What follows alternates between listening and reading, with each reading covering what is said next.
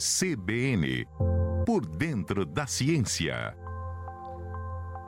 Você conhece o grafeno, o material mais fino do mundo? Quem vai explicar para a gente sobre ele é o professor Adilson de Oliveira, da UFSCar, Universidade Federal aqui de São Carlos, professor que em toda segunda-feira participa aqui da nossa coluna. Muito bom dia. Bom dia, amigos da CBN. Sou o professor Adilson de Oliveira, da UFSCar e vou comentar um pouco com vocês sobre um material que está se tornando cada vez mais importante, não somente para as investigações científicas fundamentais, mas também para a aplicação. Eu me refiro ao grafeno. O grafeno é um material que é uma estrutura de carbono que foi prevista em 1947 a sua possibilidade de existência pelo canadense Philip Russell Wallace, mas somente no ano de 2004, quando os físicos russos Noveselov e André Green conseguiram obter o grafeno pela primeira vez. O grafeno, então, é uma estrutura bidimensional de átomos de carbono, ou seja, você tem um carbono distribuído apenas com comprimento e largura e praticamente sem espessura.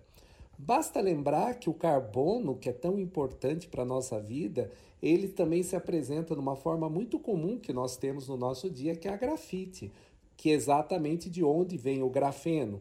E claro, você também pode ter os átomos de carbono ordenados de tal forma a criar um dos objetos que mais nos fascina, que são os diamantes. É bastante curioso que o grafite é preto e mole e já a, o diamante ele é brilhante e duro.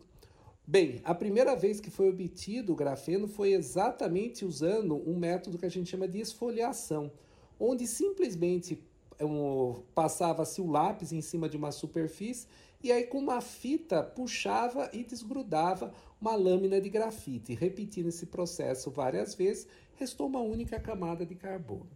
Então, os físicos Novoselov e André Grain ganharam o Prêmio Nobel de Física em 2010 por essa descoberta que tem revolucionado. Bem, o porquê que o grafeno se torna então tão importante e tão revolucionário quando a gente pensa assim? É justamente o fato dele estar limitado a duas dimensões.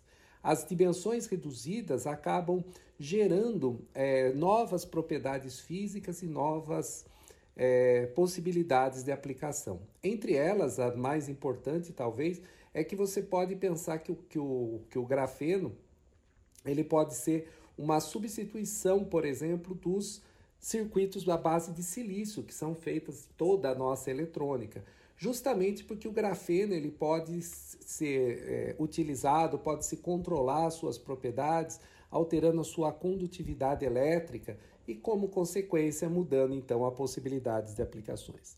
Eu mesmo estudo, é, não diretamente o grafeno, mas um outro material que tem a mesma estrutura muito parecido que a gente chama de nitreto de carbono que é uma estrutura similar ao grafeno, só que intercalada aos átomos de carbono, a gente tem átomos de nitrogênio.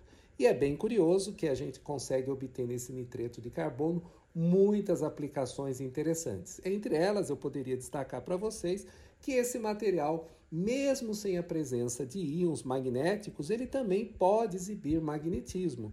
Isso é bastante curioso, você tem um material feito apenas de carbono e ele, e ele ter essa propriedade magnética. Lembrando que carbono ele, a gente, ele, é, ele está na base de muitas das moléculas orgânicas, daí o nome né, da química orgânica relacionada a essa química do carbono. E é bastante curioso, sem você ter metais como ferro, cobalto, níquel, que são ditos materiais que têm propriedades magnéticas, você poder obter numa estrutura como essa, uma estrutura de carbono. Então, o grafeno ele tem já muito, muitos investimentos, ele tem aplicações na, no, no, em projetos de geração de energia solar a partir de processos de conversão da, da, usado para fazer a fotossíntese artificial, ou seja, utilizar o grafeno como um, um dispositivo no qual você pode quebrar moléculas, por exemplo, da água para produzir hidrogênio e, como consequência, eletricidade. Sem dúvida nenhuma, a possibilidade de aplicações estão sendo é, bastante importantes e, claro, há um desafio tecnológico grande ainda pela frente, principalmente voltado para essas áreas de aplicações em energia. Era isso que eu queria comentar com vocês e até uma próxima oportunidade.